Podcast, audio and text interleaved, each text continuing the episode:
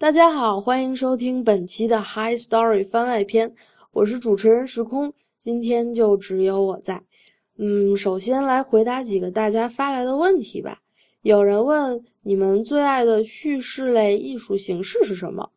嗯，我想对我来说应该是音乐剧吧。可以推荐给大家几部比较经典的大戏，比如《猫》，比如《Q 大道》，呃，《芝加哥》，还有《悲惨世界》。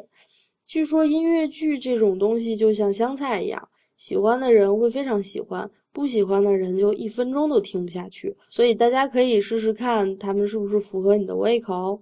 我猜宋哥喜欢的应该是文学吧。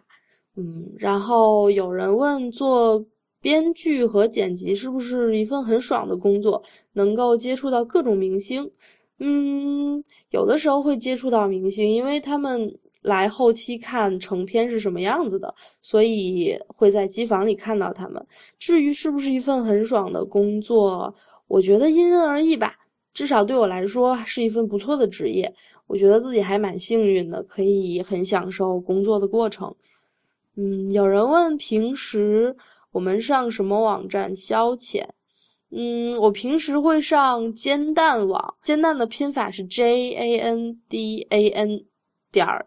Net，嗯，然后是一个外国科技类博客的一个摘抄和翻译搬运，同时也会上果壳网，然后还有品玩，呃，Pin West，它的理念是有品的好玩的科技界的事情。然后宋哥最爱的网站可能是各种代购吧，他是那种。会花百分之九十的积蓄提升市容的人，只要他上街。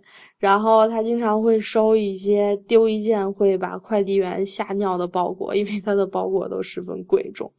OK，今天那就先回答三个问题，然后有一个故事要跟大家分享。嗯，这是一件发生在我童年的趣事，或者说是糗事。在我上幼儿园的时候，那个幼儿园有午睡的时间，然后我属于精力特别丰盛，从来都没有睡着过的那种小朋友。有一天，一个小男孩跟我说，他能做一件我做不到的事情，就是把上衣脱掉，因为他是男生。于是他就非常威猛的当着我的面把上衣脱掉了。我当时哪能容得下这种挑衅，于是不顾心中的微微的不安，也毫不犹豫的把上衣脱掉了。其他醒着的男孩子受到了我们两个的感染，于是纷纷脱掉了上衣，屋里的气氛变得欢脱而浮躁。然后我就非常得意地唱起了刚刚学会的英语歌。唱到忘情的时候，突然发现周围过于安静了，然后有一双大手狠狠地钳住了我的后脖梗，把我的脸搬向一边。所有人被勒令穿上衣服，躺下睡觉，然后单单我。要去太阳底下罚站，接受惩罚。罪名并不是像其他人一样扰乱了午睡的纪律，而是作为一个女孩子，竟然敢脱掉自己的上衣。对我当时很不能理解他那样的严肃和愤怒。嗯，然后那也是我第一次感受到男女有别。唤起我这段回忆的是一部叫做《假小子》的电影，我最近刚刚看过。呃，这部电影讲了一个十一岁的女孩随家人搬家到新的地区，她对她的小伙伴谎称自己是男孩子。在暑假期间，她建立起了作为一个男孩子的威信，并且赢得了意中女孩的芳心。对，但是她的瞒天过海并不能坚持很久。真相大白以后，她面对了前所未有的困境和压力。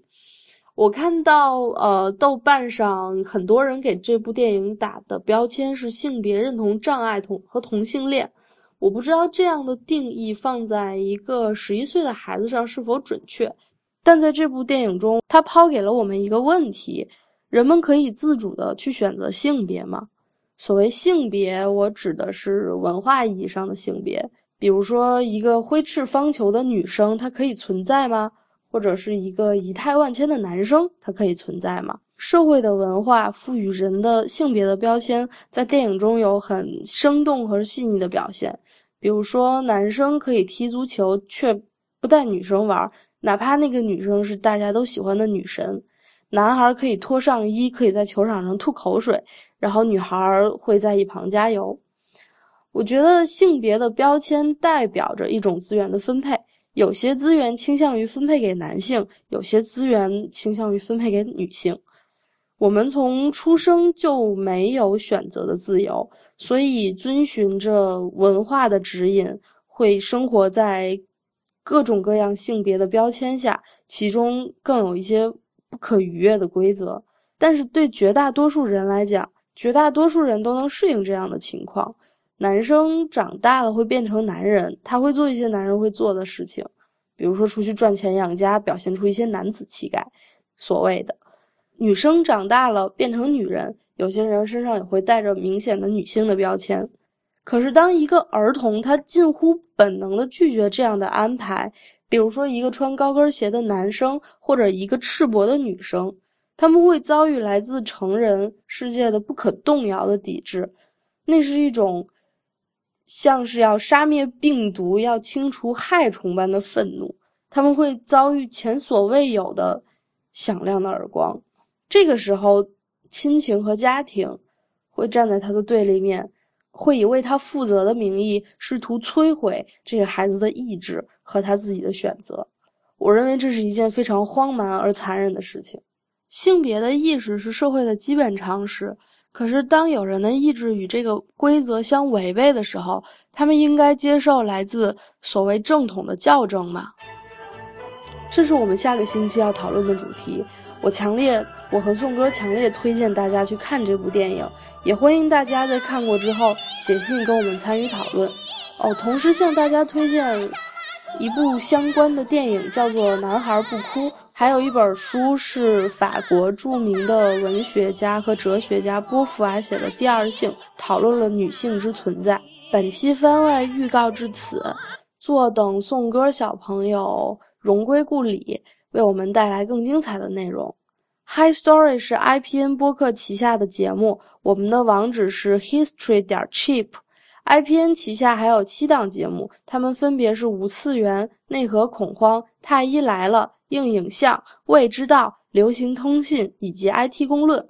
欢迎大家在 Twitter、Insta 以及微博或是邮件中与我们互动。下周五见。